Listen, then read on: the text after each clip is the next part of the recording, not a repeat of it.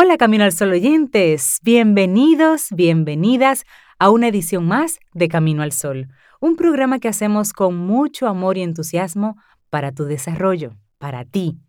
Atento, atenta, porque tenemos temas interesantes. Así arrancamos de inmediato. Iniciamos Camino al Sol. Rey, Cintia, Sobeida, todo está listo para Camino al Sol. Bienvenidos.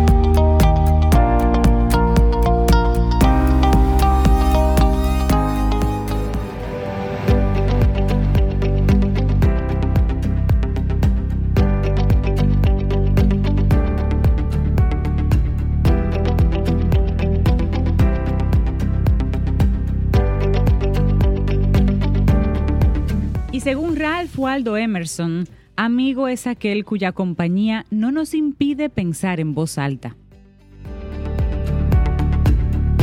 Beneficios de la expresión emocional. Eso es lo que hacemos aquí. Eso es lo que hacemos aquí.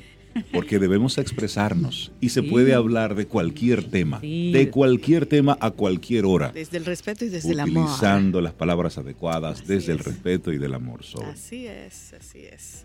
Bueno, y a nivel clínico se ha encontrado que una correcta expresión emocional nos libera y nos acerca a un mayor bienestar subjetivo. Así que hablemos, no nos quedemos con nada guardado, escribamos, bailemos, aunque no lo compartamos, es bueno escribir, aunque solo lo hagamos para limpiar nuestra mente. Así es. Y en su bestseller sobre inteligencia emocional, Daniel Goldman explicaba que el éxito de una persona no dependía en un 100% de su coeficiente intelectual o de sus estudios académicos tenía más peso y dice la doctora que sí, la inteligencia emocional.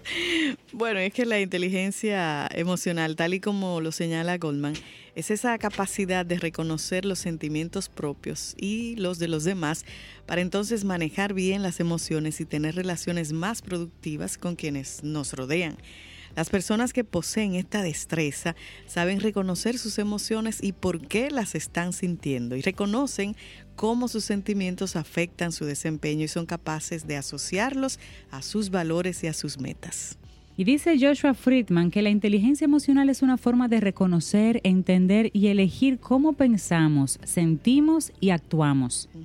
Forma nuestras interacciones con otras personas y nuestro propio entendimiento. Define cómo y por qué aprendemos. Nos permite establecer prioridades, determina la mayoría de nuestras acciones diarias la investigación sugiere que determina al menos el 80% del éxito de nuestras vidas. la, inteligencia la inteligencia emocional. Bueno, pero hablemos de esos beneficios. Son siete beneficios de la expresión emocional. Y podemos decir que la inteligencia emocional tiene tres vertientes. Por un lado, se refiere a la capacidad para relacionarse con otras personas, así como a la habilidad para regular la información emocional individual. Y la segunda modalidad implica la organización de todos los aspectos de la personalidad que contribuyen al éxito. Y bueno, finalmente se utiliza para describir la habilidad para regular y manejar la información emocional. Y en términos generales, la inteligencia emocional se refiere a la habilidad para percibir, entender, razonar y manejar las emociones propias y de los demás. También involucra la capacidad de ser consciente de las emociones y de cómo éstas afectan e interactúan con las denominadas inteligencias tradicionales. Bueno, y en concreto vamos a centrarnos en el apartado de la inteligencia emocional que corresponde a la expresión para describir así la habilidad para regular y manejar la información emocional. Y esa expresión emocional y la conciencia emocional son habilidades que nos ayudan en varios aspectos. Primero, nos ayuda a separarnos de la emoción, nos ayuda a facilitar la prevención y la resolución de conflictos, a tomar conciencia de las distorsiones, a poder conectar con nuestras necesidades. También nos ayuda a comprender las emociones, a poder recibir comprensión y apoyo y a dar salida a la tensión. Y dar salida a la tensión, sobre todo, a veces la tensión, bueno. Algunos autores argumentan la importancia de considerar que en la actualidad nuestra sociedad está altamente preocupada por la agresividad, la conflictividad social en general y la violencia escolar en particular. Ante esta situación generalizada cabe preguntarse si no necesitamos de forma urgente generar un marco educativo adecuado para crear una sociedad que haga posible una menor incidencia de secuestros emocionales. Y repetimos, generar un marco educativo adecuado para crear una sociedad que haga posible una menor incidencia de secuestros emocionales. Ay, ay, sí.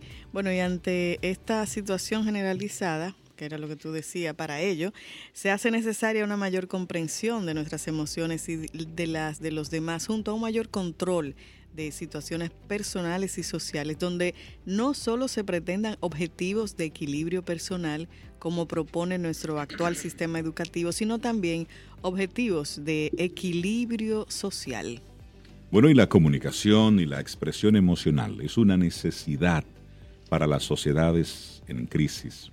Si nos falta inteligencia emocional cada vez que surge el estrés, el cerebro, el cerebro humano cambia al piloto automático y tiene entonces una tendencia a hacer más de lo mismo, solo que de una forma más complicada lo cual es precisamente el enfoque equivocado en el mundo que vivimos hoy. Es así. Y según Peter Salovey, uno de los pioneros líderes de la inteligencia emocional y de la investigación de la promoción de la salud, en la próxima década dice él que veremos investigaciones que demuestren que las habilidades y competencias emocionales tienen mucho que ver con nuestro rendimiento en las diferentes áreas en que nos mm, desempeñamos. Sí, para cerrar con una frase de Daniel Goldman, dice, la enseñanza de Sócrates, conócete a ti mismo, darse cuenta de los propios sentimientos en el mismo momento en que estos tienen lugar, constituye la piedra angular de la inteligencia emocional. Por eso hay que expresarse, expresarnos emocionalmente, eso tiene beneficios. La expresión emocional es como los pequeños temblores de tierra. La liberación de energía. Sí, liberación de energía de manera controlada, de manera programada, si se quiere, para evitar entonces un terremoto emocional. Exacto, me dice Cintia, expresarse puede ser hablando. Sí, simplemente. Puede ser escribiendo, que es una forma eh, muy sana de desconectarse, y usted por ahí saca todo si después hace un ritual y lo quema. Si, también es válido. pero, pero sacarlo, sacarlo del sistema. Tienes que sacarlo de tu escribiendo canciones, poemas, cuentos. Hay gente que tiene esa Porque entonces es, es, bajo esa, bajo esa, como dice Rey, esa olla de presión, de no sacar nada, que por cualquier nimiedad, por cualquier tontería, entonces la persona, como ya está al límite, solo basta una gota. Una gotita. Y listo. Y listo. Son las 7.38 Fátima Servián Franco es la autora de esta reflexión del día de hoy. Ella es psicólogo y gracias a ella pues estamos conversando sobre los beneficios o conversamos sobre los beneficios de la expresión emocional. ¿Cómo, ¿Cómo, se expresarán nuestros caminos solo oyentes? ¿Qué, estrategias usan para, para sacar esa, esa tensión? Cuando uno se siente así como que va a explotar, ¿qué hago? Pueden compartirnoslo a través del 849 785 1110 es nuestro número de WhatsApp. No te preocupes, no vamos a decir tu nombre completo. No. Es más, ni siquiera tu nombre, pero sí. ¿Qué mecanismo utilizas para expresarte emocionalmente? Oye, qué cosa rara lo que yo hago. Primero me tranco. Ok. Y escribo.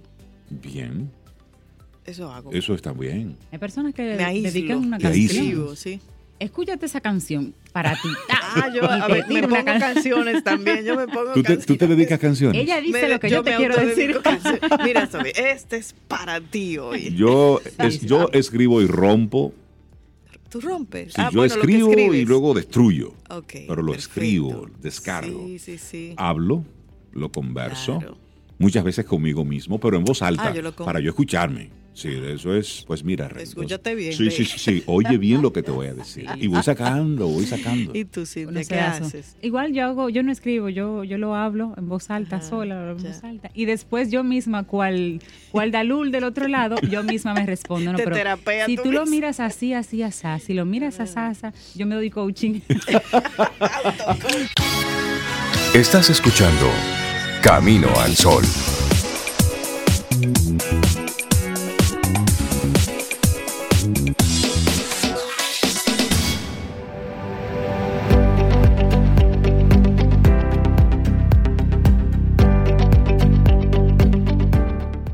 Los sentimientos de mi pequeñez y mi nada me mantuvieron siempre en buena compañía. Esa es una hermosísima frase de Juan 23. le damos los buenos días, la bienvenida a Dalul Ordey. Una mujer que entiende las neuronas, los cerebros, lo que pasa con las emociones y todo lo demás. Dalul, buen día, ¿cómo buen estás? Buen día, Rey, Sobeida, Cintia, hola Laurita, ¿cómo estás? A otra amiga nuestra que anda por ahí, que viene luego. Sí. Mira, Dalul, hoy estamos hablando, bueno, casi ahora hablamos de la, de la inteligencia emocional y de la expresión emocional. ¿Cómo tú te expresas? Te podemos preguntar así en público. Mm, sí, claro. Eh, yo tengo dos Dos maneras formas. básicas. Escribo, pero no para romper ni nada, sino tipo Escribas. escribo. No, ella Eh, escribe poemas. Y yo tengo un blog. De poemas. De Después yo te voy a poemas. enseñar. Sí, Dalul es una artista. canto. Los karaoke para mí son la mejor forma de expresión emocional, porque ahí tú Doctora, ¿usted canta? Ca- Bueno, yo Sí, sí, sí, canto. en que sea karaoke. bien es otra cosa. otra En karaoke, En sí. karaoke, No, pero sí. con, con, Sí. con, Con feeling. feeling. Con Ah, feeling y con, mira, actitud. con Sentido, corazón. Sentido. Sí. Y las canciones que pide, ya tú sabes. Y usted es de la que, de- pero de la que tiene actitud artística en el escenario. Mien- ahí sí. Es decir, se quita el micrófono, Pero, Rey, pone a la gente a cantar. Reinaldo Infante. No tanto Voy a así hacer como- una confesión Dale, dale, íntima, pero confiese. pública. dime. Hay que quitarle el micrófono a. ¿En serio? Si tú quieres cantar, tienes que fajarte con ella y quitárselo. Porque Porque, ella, no se, lo suelta. ella se cree su cuento ahí. No, que no lo suelta. ¿Cómo? Pero tenemos que darnos una noche de karaoke. Muy bien. Con, yo siempre Y eso, y eso bueno para No, no, liberar no. emociones. Tú sales de ahí, muchacho. ¡Livianito! Bien, nítido. Bueno, siempre que, que pienso en ti, recuerda esa frase, ese comentario que hiciste del, de la casa que no tiene timbre. Que Ah. afuera dice, no tenemos timbre, vocé y de paso se, Se desahoga. Hoy vamos a hablar de los cuidados paliativos, cómo procurar calidad de vida a las personas enfermas. Así es. Generalmente nosotros, pues hay todo un protocolo que ha desarrollado la Organización Mundial de la Salud sobre cómo cuidar, cómo procurar eh, la mejor calidad de vida posible a aquellas personas que padecen enfermedades crónicas degenerativas y que eh, amplía el concepto de cuidado del enfermo no solamente a el dar las medicinas necesarias y a tener los cuidados médicos, sino, sino más bien a una atención sistémica, yo diría que hasta holística, porque toma en cuenta distintas variables y que esas variables de hecho incluyen no solamente al paciente, sino al entorno del paciente, que también debe procurar mantener un, estado de salud, de- de descanso, de pausas, de, de saber lo que debe hacer y cómo, y cómo hacerlo dentro de ese proceso de cuidar a un paciente enfermo. Cuando hablamos entonces de cuidados paliativos, entonces estamos hablando de una serie de acciones que se dan en torno a una persona enferma, eh, ya sea con una enfermedad crónica o degenerativa, eh, y que implica el darle la mejor calidad de vida y los mejores cuidados y disminuir las secuelas negativas que pueda tener esa enfermedad, le hace dolor, em, eh, o otras situaciones secundarias que, por ejemplo, derivan de los tratamientos. Ahí entra, por ejemplo, el cuidado de las personas con cáncer, que no necesariamente, y ahí quiero hacer la diferencia, una cosa son los cuidados paliativos y otra cosa son los cuidados para el paciente terminal. Son distintos. Son- sí, claro. El paciente terminal es un paciente que ya se han agotado todos los recursos médicos y ya se sabe que lo que viene es el deceso del paciente. Entonces, la- la- los cuidados terminales implican ayudar al paciente a tener una calidad de proceso antes de su deceso y tanto y también al entorno familiar. El cuidado paliativo no. El cuidado paliativo no necesariamente la persona, a pesar de tener una enfermedad crónica y degenerativa, tiene un diagnóstico que va a, eh, a- a terminar en la muerte a corto o mediano plazo. Y lo que tú planteas sumamente interesante, que quien lo está viviendo es quien realmente se sienta y le dedica muchos pensamientos, porque hasta que no nos toca, no podemos entender o comprender la situación real de ese día a, A día, día. hasta que suceda lo inevitable. Y suceden hay dos cosas, Dalul. Por un lado está la condición propia que tiene el paciente, es decir, hay una dolencia puntual, pero en paralelo va sucediendo toda, toda una locura emocional y mental con ese paciente que está sufriendo. Y a eso le vamos a agregar además muchas veces un aspecto económico, porque esas hay enfermedades que realmente dejan en quiebra familias completas. Eh, está todo el entorno, toda la parte del, del proceso eh, sistémico que debe haber, porque no solamente lo que decía ahorita, no solamente es la medicina y el, tratamiento médico, ahí también implica un proceso de higiene que tiene que ver entonces con, a, veces hay que cargar al paciente, entonces hay que eh, eh, ponerle eh, ropa eh, desechable, tiene que tener una, cama especial. Una cama especial, pero también está la alimentación, que no puede, que hay un, cierto tipo de alimentos y de textura que debe tener ese alimento y de aspectos que tiene que tener la parte de alimentación para que el paciente pueda tener los nutrientes que necesita, para que pueda digerirlo adecuadamente, dependiendo del tipo de enfermedad que tenga el paciente. Entonces hay un, una gama de elementos, pero igual está el movimiento, un paciente paciente que está en cama es un paciente que necesita moverse y que ese movimiento no necesariamente implica que se tenga que parar. Entonces yo tengo que tener una persona o una orientación para decirme qué movimientos funcionales yo le puedo hacer a un paciente en la cama que no haga que se atrofie más rápidamente y que se degenere más rápidamente. Entonces, es un conjunto de acciones complejo, pero ahí viene la parte y la que yo diría que es fundamental y que a veces no, las, no la olvidamos, y es la parte emocional, la parte psicológica y la parte espiritual. Entonces, ese, ese ámbito, esa trilogía que que se suple no necesariamente con medicamentos y que no tiene nada que ver con eso, es tan importante como la propia medicina.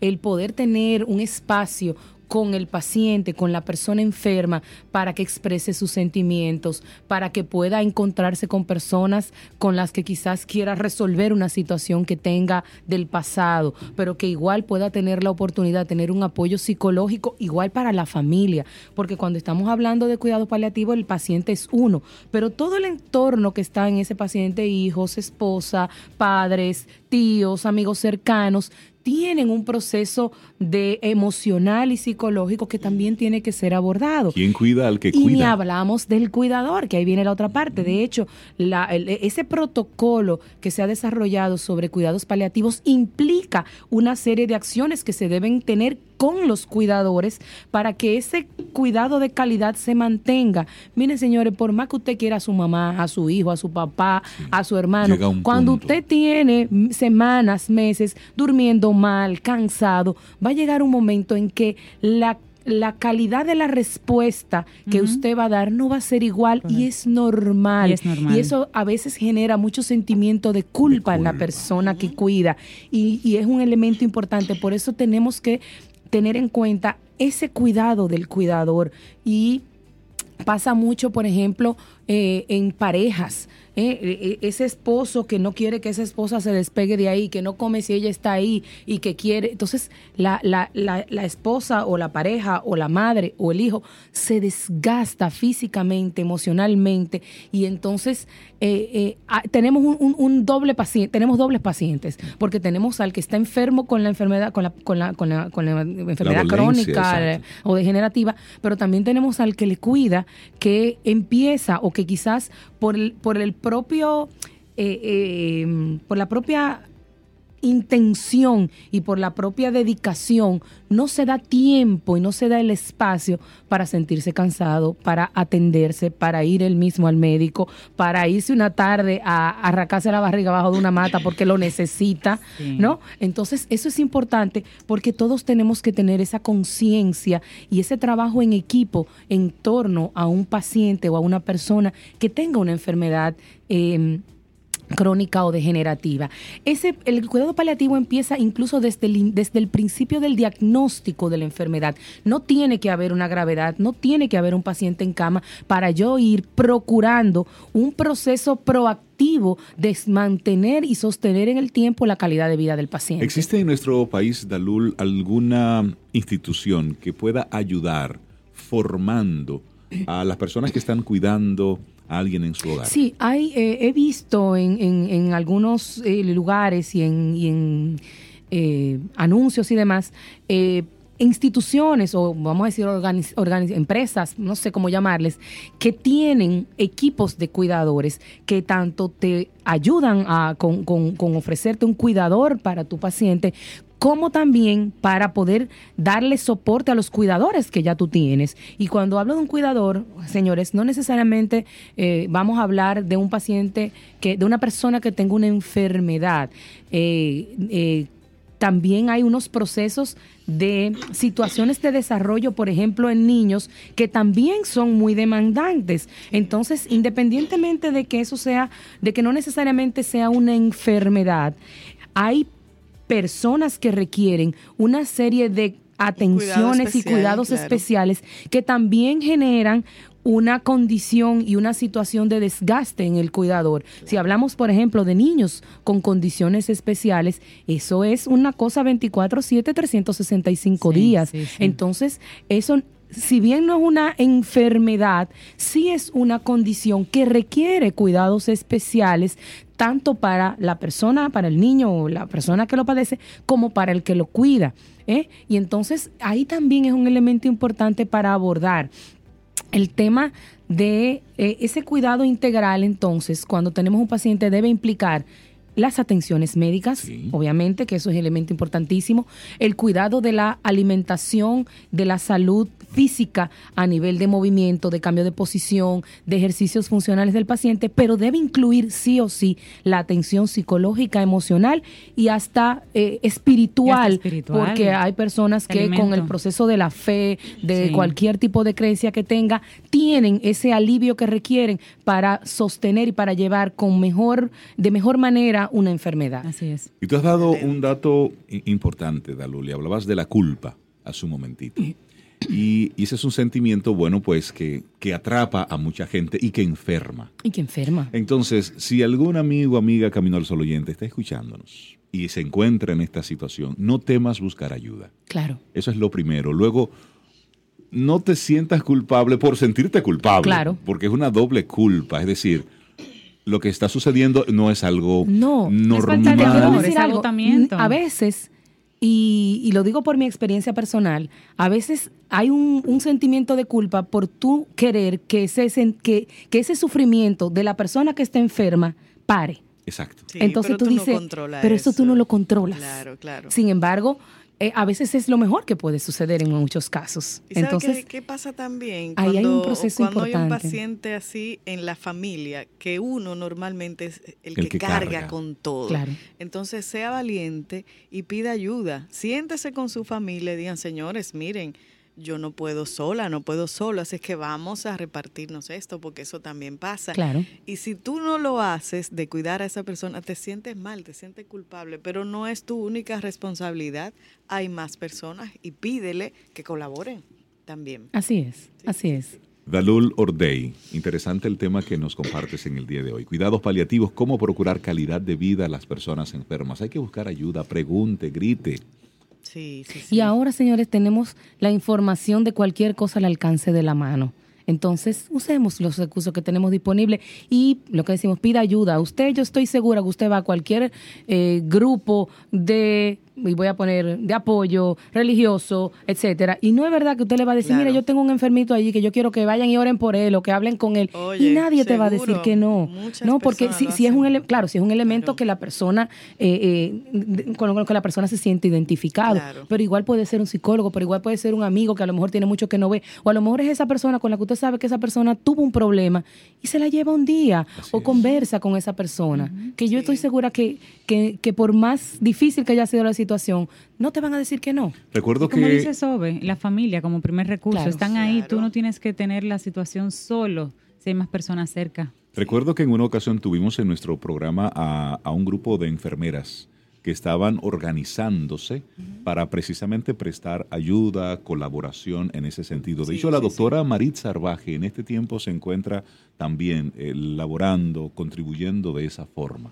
Y el mejor remedio, contacto físico, bese, abrace, acaricie, pase la mano, háblele a su ser querido que se encuentra Sí. enfermo, porque ese es el mejor alivio, la mejor medicina que usted le puede dar. Así Y es. ponernos mismo en los zapatos del otro. Así es. Así es. Nalu, Porque- para conectar si contigo, Se en seguir pueden- esa hermosa conversación. Se pueden comunicar con nosotros a Neurotraining al 809-532-1992. Eh, pueden seguirnos en Instagram, Neurotraining rayita abajo RD, y nos pueden buscar en la web, en nuestra página web, en www.neurotraining.do. ¿Y en cuál karaoke? En el más ¿En cuál te encontramos ahí? En Neurotraining, ahí Mira, las, las neuronas levantan peso. ella va. Ella no tiene Esas son las preguntas rápidas para que, para que digas. Sí. Gracias, Nalu. ¿Quieres ser parte de la comunidad Camino al Sol por WhatsApp? 849-785-1110. Camino al Sol.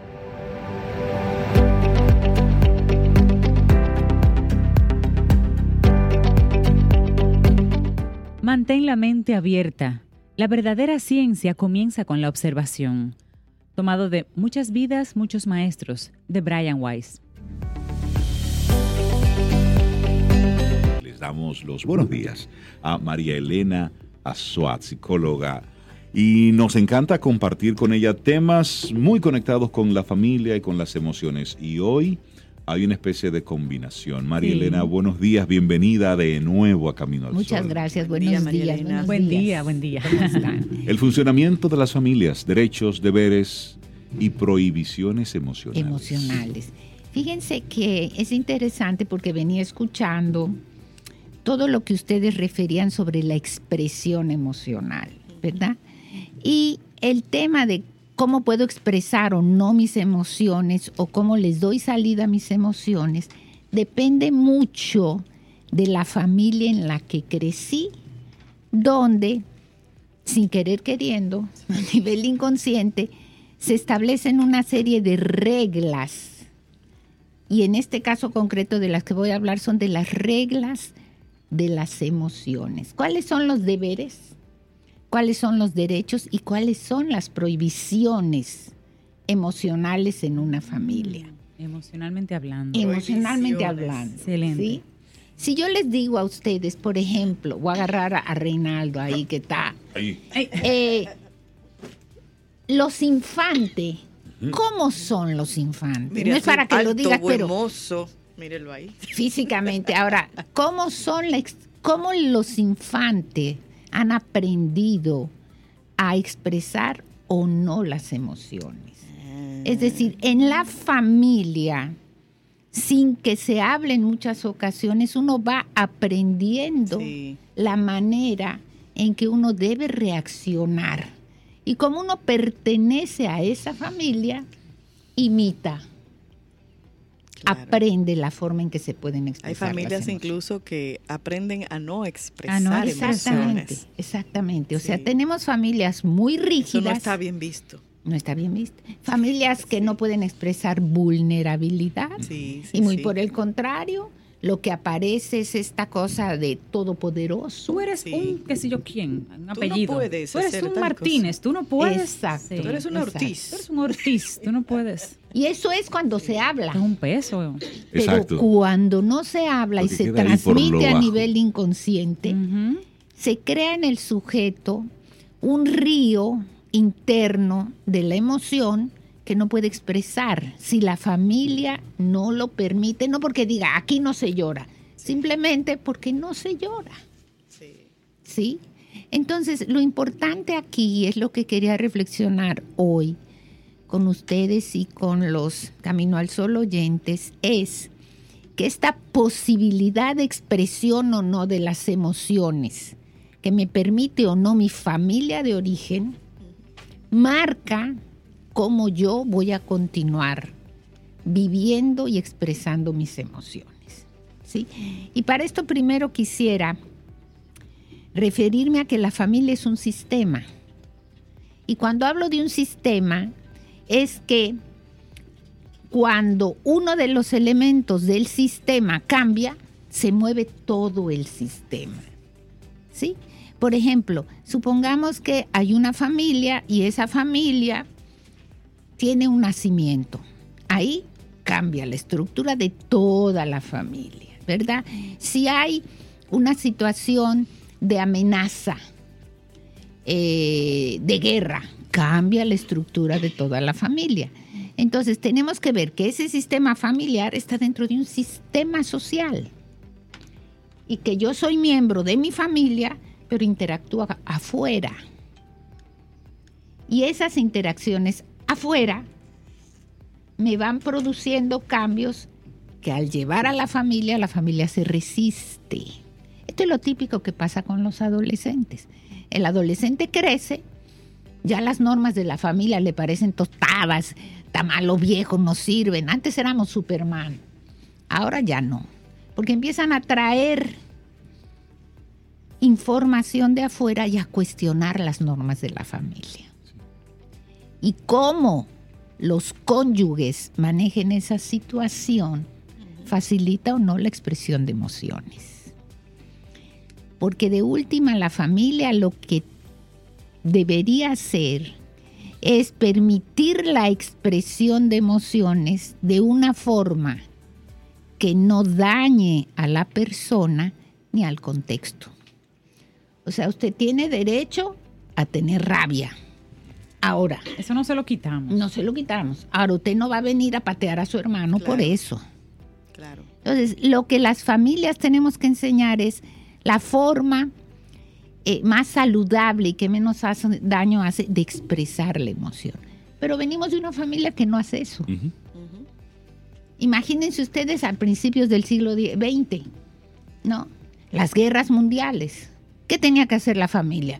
Cerrarse y protegerse de la amenaza externa. Y esto es eh, interesante que pongas este ejemplo para traerlo a lo que está sucediendo en, nuestro país. En, estos, en estos últimos tiempos donde jóvenes de clase media, de una clase que de manera tradicional no protestaba, pues está ahora tomando las calles. Y esto para que nosotros lo pongamos en perspectiva. Hoy sale en la portada del periódico Listín Diario una de las fotografías de la, de la jornada de ayer, donde un chico con un letrero dice, despertaron la generación equivocada. Y esto me, lleva a recordar cómo, era, cómo eran los jóvenes de República Dominicana en los 70. Claro. En los 80, por lo menos en la, mitad de la década 80, pero luego entramos en una especie de, silencio juvenil en los 90, en gran parte del, del 2000. Pero si nos ponemos a analizar, los padres revolucionarios de aquella época, pues iban criando luego a sus hijos, de repente nosotros. Esta generación nuestra, Tengan cuidado, si hay una huelga, recójanse, no salgan, porque la, cuidado la policía, por supuesto. Porque ellos vienen de los 70 años de. Claro, donde había una represión, donde desaparecieron muchos jóvenes. Exactamente. Entonces. No justificándolos, no, pero. Pero, pero es, una, es una realidad histórica. Esta generación que ustedes están manejando como si fuera la generación perdida, que no participó, que no protestó es la generación que estaba sometida al proceso de transformación. Sí, cierto. ¿Sí? Porque como bien ustedes dicen, si pensamos en la época de Balaguer o en la época de Trujillo, los recursos que tenía la familia contra la amenaza externa eran muy pocos. Sí, sí. Era el silencio. Era, el silencio, recoger, proteger. Para sobrevivir había que estructurar una familia muy unida y que tenía muchos deberes y prohibiciones, pero no derechos. Exacto. Exactamente. Sí, entonces estas familias se recogieron porque la amenaza era muy grande. Pero ¿qué pasa? Que en la medida que el tiempo va pasando y las culturas cambiando y la globalización, la familia va cambiando. Y muy probablemente una familia que vivió la represión y que vivió guardada, le cuesta mucho trabajo soltar. Por supuesto. Y dejar que los hijos salgan a la calle o que vayan a las protestas actualmente, ¿verdad? Entonces, esta generación fue la generación de la transformación. No había posibilidad de hacer cambio porque había mucha represión. ¿Verdad? Y entonces la familia pasó de ser rígida en sus derechos, perdón, en sus deberes y prohibiciones a flexibilizarse en favor del cambio. Exacto. Claro. Pero ¿qué pasa? Cuando hacemos este cambio, probablemente como el péndulo, ¿verdad? Nos vamos al otro extremo. Y ahora nos convertimos en familias que hagan lo que quieran los muchachos. Sí. Sí, porque total ya no hay problema, ya no hay amenaza, ya no hay nada. Lo podemos ver políticamente o no, ¿verdad? Y entonces los muchachos crecen sin Sin límites. deberes y sin prohibiciones. Y lo único que crecen es con derechos. Derechos. Sí. Y convertimos una sociedad del deber ser, deber hacer, a una sociedad de hago lo que me da mi gana. Y pasamos del nosotros al yo. Sí. Y pasamos de estar como así con la familia a distanciarnos afectivamente de la familia. Entonces, tanto un extremo como el otro extremo generan dificultades en el- la expresión de las emociones. Una familia rígida, que en esta casa usted se entra a la casa y además se calla la boca porque no podemos gritar porque nos encuentran o por lo que sea. Uno entonces repliega y bloquea todas las emociones. Aquí no se habla de política, aquí no se hace, cuidado con el WhatsApp, etcétera, ¿verdad? A una familia que hagan lo que quieran, que ¿Y tú, digan no, lo y, que y tú no vas a la protesta? Sí. Sí. Esa es la pregunta de estos días ahora. Sí, entonces estamos generando una situación donde la expresión de la emoción va totalmente ligada a lo que la familia permite u obstaculiza. Por eso la recomendación es, hay que permitir sentir la emoción y facilitar que se exprese por una vía que no haga daño ni a sí mismo ni al contexto que le rodea. Qué fácil, ¿verdad? Nada fácil. Decirlo fácil, Decirlo rápido. fácil. Hacerlo. Y la invitación es, además de tratar de gestionar las emociones, ir un poquito más abajo para ver qué me permitía mi familia. Por ejemplo, si era una familia muy rígida, donde había que tener coraje y ser valiente, la vulnerabilidad no es permitida. Exacto. Sí, Porque aquí claro. somos una familia de armas a tomar y todos somos revolucionarios. Por ejemplo, guapos. Exacto. les voy a poner un ejemplo sencillito. Ajá. ¿Qué hacen ustedes si están clavando un clavo y se majan con el Hay que? Ah, Decirlo. yo no lo puedo decir públicamente lo que Sí, yo pero, pero hay que decirlo. Eso hace que el dolor sea menos fuerte. Pero una Yo familia uso dos palabras. usan No, una, dos, dos. Sí. Pero hay familias que, por el tipo de familia, lanzan dos o tres maldiciones Exacto. o dicen, bueno, esto me pasa por tal y cual Ajá. cosa, eh, yo no vuelvo a hacer esto, eso no es nada y tiene el dedo así morado. Exacto. O sea, Y los lagrimones. y los lagrimones, pero Jimmy. eso no es nada. ¿Cómo que no? Me pasó el, hace unos días, iba caminando con una persona, se cayó. Ay, sí. ¡Pum! Ah. Óyeme, por un- uno de esos golpes que tú sabes que, Que dolió, que dolió. Yo hago el esfuerzo, lo pongo a la persona de pie y la persona siguió hablando como que no había pasado nada. Tranquila, La persona tranquila, no inclusive hasta se cortó. Pues sí, entonces, y me siguió hablando y decía, wow, pero espérate, espérate. Fue un, fue un fuetazo. Y siguió hablando, conversando como si Y se no- veían los golpes de, de la caída. ¿Qué? O sea, Sí. Se golpeó de verdad. No, no, no, no pasó nada. No Y pasó nada. hablando. Pues sí, entonces tal y tal. Bueno. Y nosotros, no, espérate, espérate. Entonces, ¿cómo reacciona, supongamos, es el- esa persona que era un Gutiérrez? Los Gutiérrez no muestran vulnerabilidad. Los Gutiérrez frente a los dramas de la vida se burlan. Exacto. Y dicen, eso me pasó por andar hablando mal de mi papá, por ejemplo. ¿No? Y se ríen. Como un castigo. ¿sí? Y el Gutiérrez es un Dios. ejemplo. El Es un Gutiérrez puede ejemplo, ser sí, cualquier ser un Pero puede ser cualquiera, ¿verdad?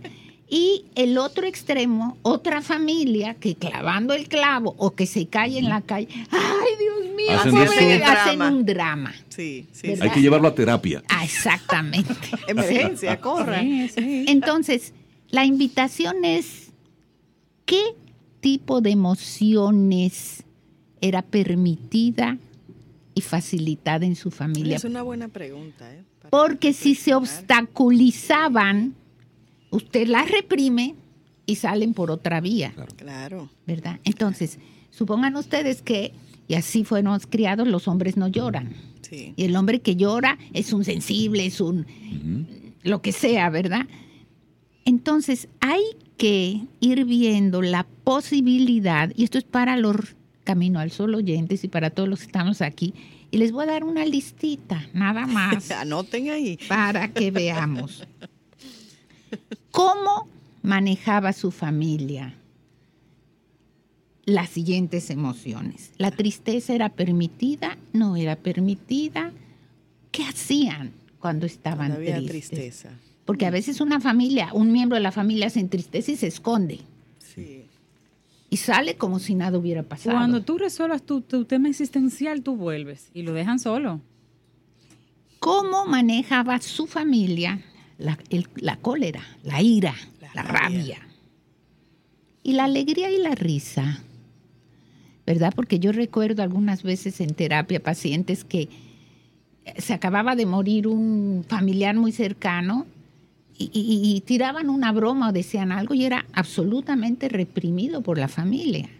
Usted no puede estar contento porque se acaba de morir fulano. Pero eso se nota hasta en el luto. Si usted no usa luto, eso como... Ya eso ha cambiado, pero mal visto. Porque tú tienes que andar de luto. Se murió tu mamá. Y yo me quedo como, en serio, mi mamá no hubiera aprobado eso. Exacto, sí. ¿Cómo manejaba su familia la vulnerabilidad la debilidad? Mucha gente Sí. pensamos que mostrarnos vulnerables le da derecho al otro y sabe cómo lastimarnos. Entonces mejor yo como si nada. Con esa, ¿No? ese caparazón. O sea, ahí. que vienen y me dan una insultada o ven, estoy en medio de un conflicto y yo como si nada. Pero por adentro tengo toda la emoción dando Esa vueltas. marcha dándole. ahí. Guay. ¿Cómo es para su familia la fuerza física o mental? Tú tienes que lograr esto, lucha, búscalo. Son familias que presionan al éxito, ¿verdad? O familias que no lo hacen y hagan lo que tú hagas, no vas a salir de aquí. Sí. Porque total, tú nunca has visto a un rico. Y comienzan a ponerte etiquetas. Sí, sí, sí. No, y fíjense, además, además de las emociones hay creencias, hay familias que piensan que aquellos que tienen dinero lo han hecho de mala forma. Y son malos. y son malos. ¿sí? Y esa es una creencia que de dónde la traigo yo? De mis orígenes. Ancestral. Sí, sí. ¿Sí? ¿Cómo maneja la familia el éxito? ¿Cómo maneja la familia el dinero? La responsabilidad, la generosidad. Y nosotros poniéndonos a reflexionar sobre cómo la familia de origen nuestra maneja o aprendió a su vez a manejar las emociones, entonces nosotros aprendemos también, porque si queremos ser un Pérez o un Gutiérrez Un o un Ramírez, un Sánchez Ortiz, un infante. y pertenecemos a esa Ajá. familia, tenemos que ser como ellos. Sí. Funcionamiento de las familias, derechos, deberes y prohibiciones emocionales. Ese es un tema, Wow. Hay es, es profundo, es, Es profundo, para dedicarle muchos pensamientos. Sí, La gente sí. interesada en, en conectar contigo para tocar este y otros temas, María. Sí, pueden comunicarse conmigo al WhatsApp 809-868-0886 para seguir profundizando. Vamos a repetirlo. Familias 809. que, que quieran, que no sepan conversar y quieran un ente, un mediador, una persona que se siente y comience ese proceso con ellos de vamos hoy a Enseñarlos iniciar a conversar. cómo se conversa en familia. ¿Tú haces ese servicio? ¿Les puedes servir de mediadora en una familia que, Sí, que tenga que generalmente conversar? una familia cuando, cuando busca ayuda y busca apoyo, entonces dependiendo de la demanda de la familia es que uno interviene en los procesos, sí, ¿verdad? Pero generalmente el trabajo es sacar todo esto que está enterrado en lo más profundo. El número de el nuevo, teléfono. por favor, el, el teléfono de nuevo. 809 868 0886. A través de las redes, muchos amigos Camino al Sol oyentes agradeciéndote, María Elena, por tocar ese tema. Gracias. bueno, Sí, sí, sí, Muchas gracias. Es buen que nos toca mucho, Así nos es. toca mucho. Y esas preguntas es importante hacérsela. ¿Cómo manejaba mi familia ciertas emociones? Miren, el día de ayer yo y no tuve, se concentra en las negativas nada más, No, también las buenas. También las positivas. tuve la Sí, sí, oportunidad sí. de hacer unas narraciones para una ONG están relacionadas precisamente con, con el cuidado de los niños. Y decía que los niños, cuando se convierten en adolescentes y adultos que no hablan, es precisamente porque de niños no hablaron, No no, le les preguntaron nunca cómo te fue Claro. hoy, no se les incitó a que, a que dijeran abiertamente que peleó con un amiguito, que sin reprimirlos. ¿Cómo tú peleaste? No sé qué, porque la siguiente no te cuenta. Claro. Sino abrir esa línea de conversación. Porque la única manera de que tu, tu adolescente converse contigo y luego tu hijo adulto se siente y conversa abier- abiertamente contigo es si lo hace desde Enseñarlo, pequeño. claro. No hay forma. Si tú no, no le das esa apertura y esa seguridad de que yo te escucho sin juzgarte, Claro. pues es un adolescente y un adulto que luego no se va a saber expresar. Sin embargo, para los adultos que deben facilitar eso es difícil porque acuérdense que antes los niños hablaban Claro. cuando la gallina meaba. Sí. Exactamente. Entonces, es difícil dar lo que no tienes. Entonces hay que hacer un cambio Hay que hacer un generacional, cambio. ¿verdad? Claro. María Elena Azual, Excelente, muchísimas gracias. Que tengas Ay, ¿de un muy buen fin de semana. Abrazo, Muchas gracias María. igualmente. Siente y disfruta de la vida. La vida. Camino al sol. Camino al sol.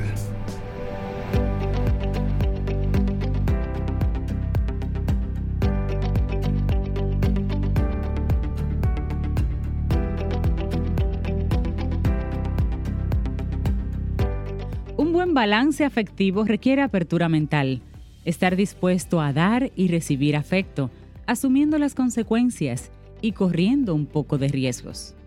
Walter Rizzo. ¿Cómo expresas tus emociones? Debes expresarlas, debes Sí, sacar. darle salida Eh. ¿Y luego qué haces? Ya. Pasas la página y sigue, papá. Y le damos la bienvenida, los buenos días a una mujer espectacular, una Que- mujer que mágica, una mujer que se expresa Con pasión. y una mujer que siente verdadera pasión Ay, por sí, República Dominicana. encanta. Milka Hernández, buen Así es. día, ¿cómo estás? Milka. Buenos días, buenos días. Pues feliz de estar de nuevo aquí. Pero vas a Me estoy portando bien.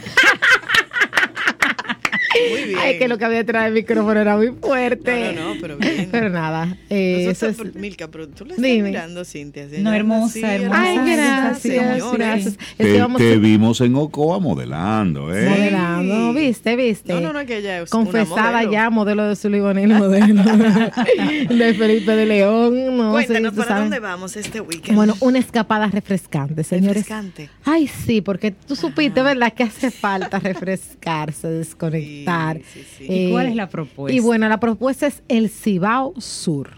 El Cibao. Cibao y yo quiero que se ponga ese nombre así en la frente, Cibao Cibao, Sur. Sur. Cibao Sur. Porque a menudo oímos hablar del norte, el sur. El Cibao, pues como nombre, eh, nombre general, Lo más mejor, como- lo más mejor, lo Sí. más chulo, dicen muchos, Sí. pero bueno, el Cibao tiene gran, una, varias divisiones Sí. y entre ellos está el Cibao Sur. Esto abarca lo que son las provincias de Monseñor Noel, la provincia de Sánchez Ramírez y la provincia de La Vega.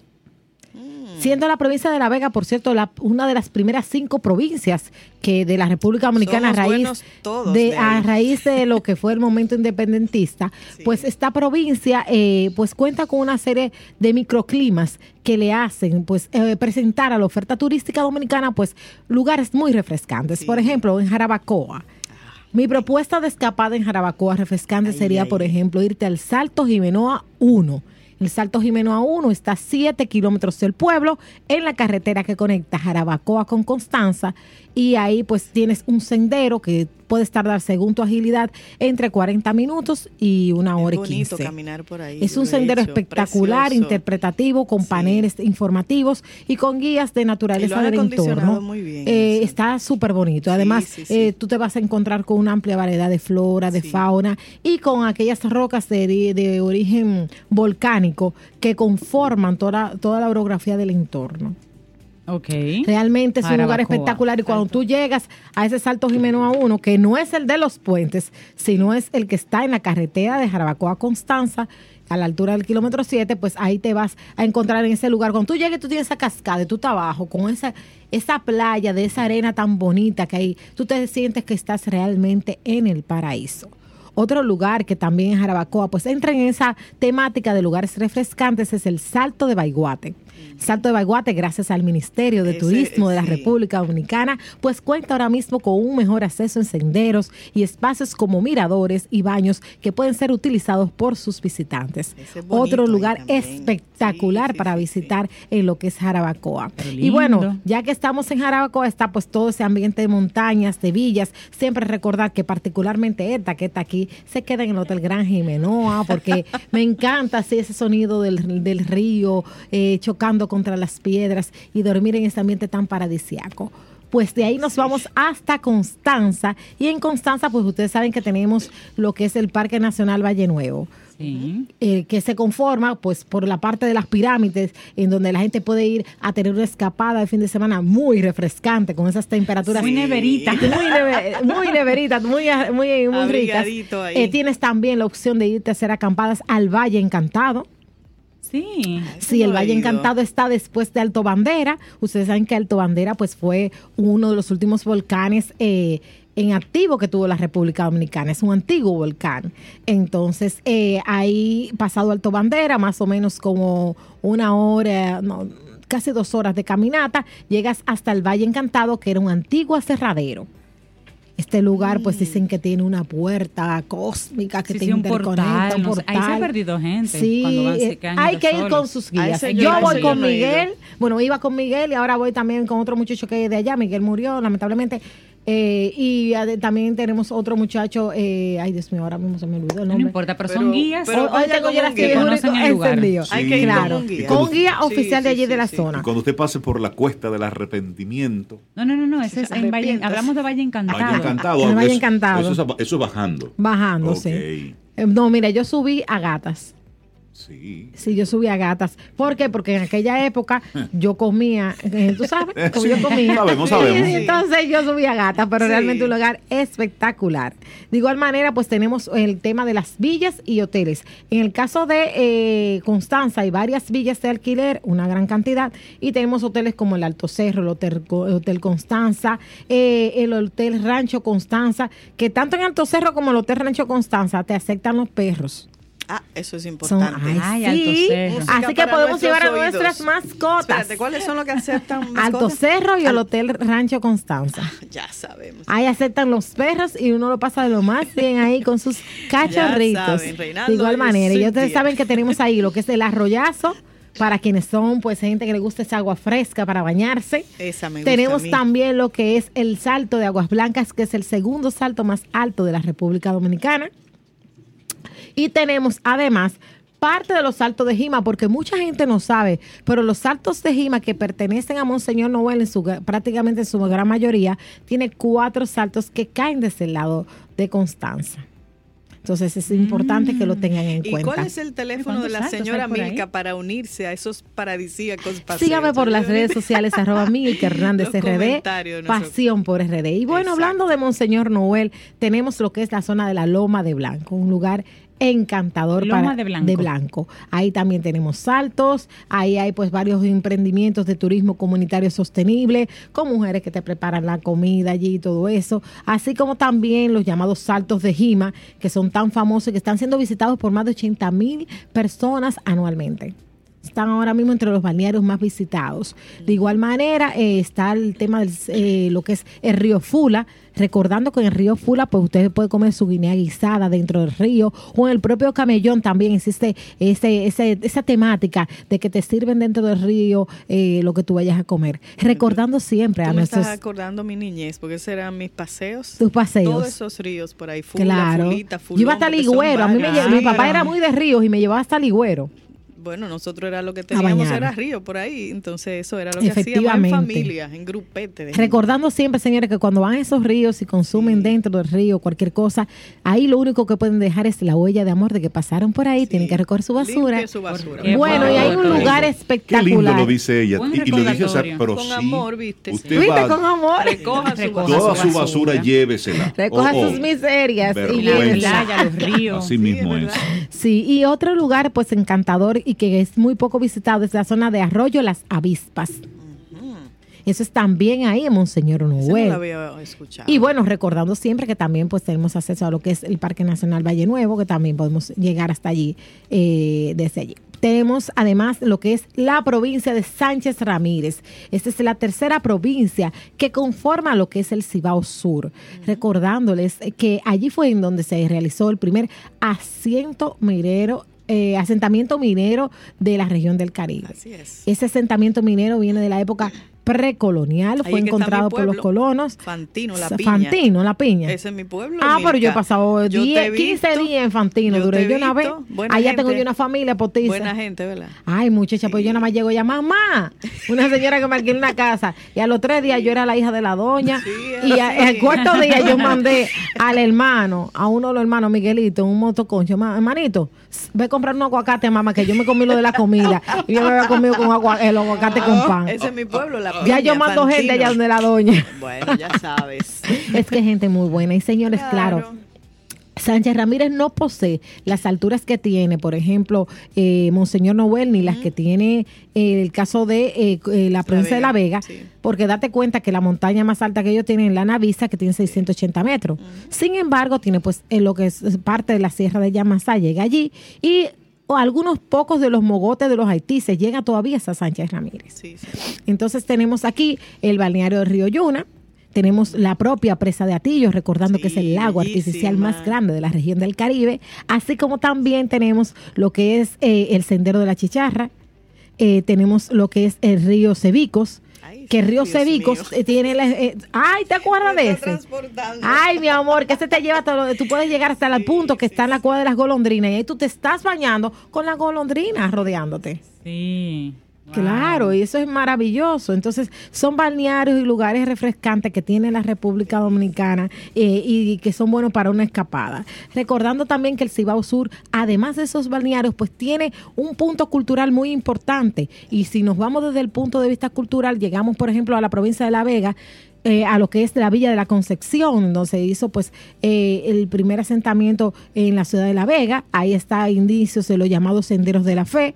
Puedes llegar hasta el Santo Cerro, hasta la Catedral de La Vega, así como también, pues ya que estamos en época de carnaval, aprovechar y llegar a lo que es el eh, al Carnaval de La Vega y al Museo del Carnaval. Así es. Y la gastronomía, Milka. Voy ¿no para allá, espérate. voy Ah, para allá, voy Como allá. dice lo, como dice lo después de los 60, Es real. uno y al paso.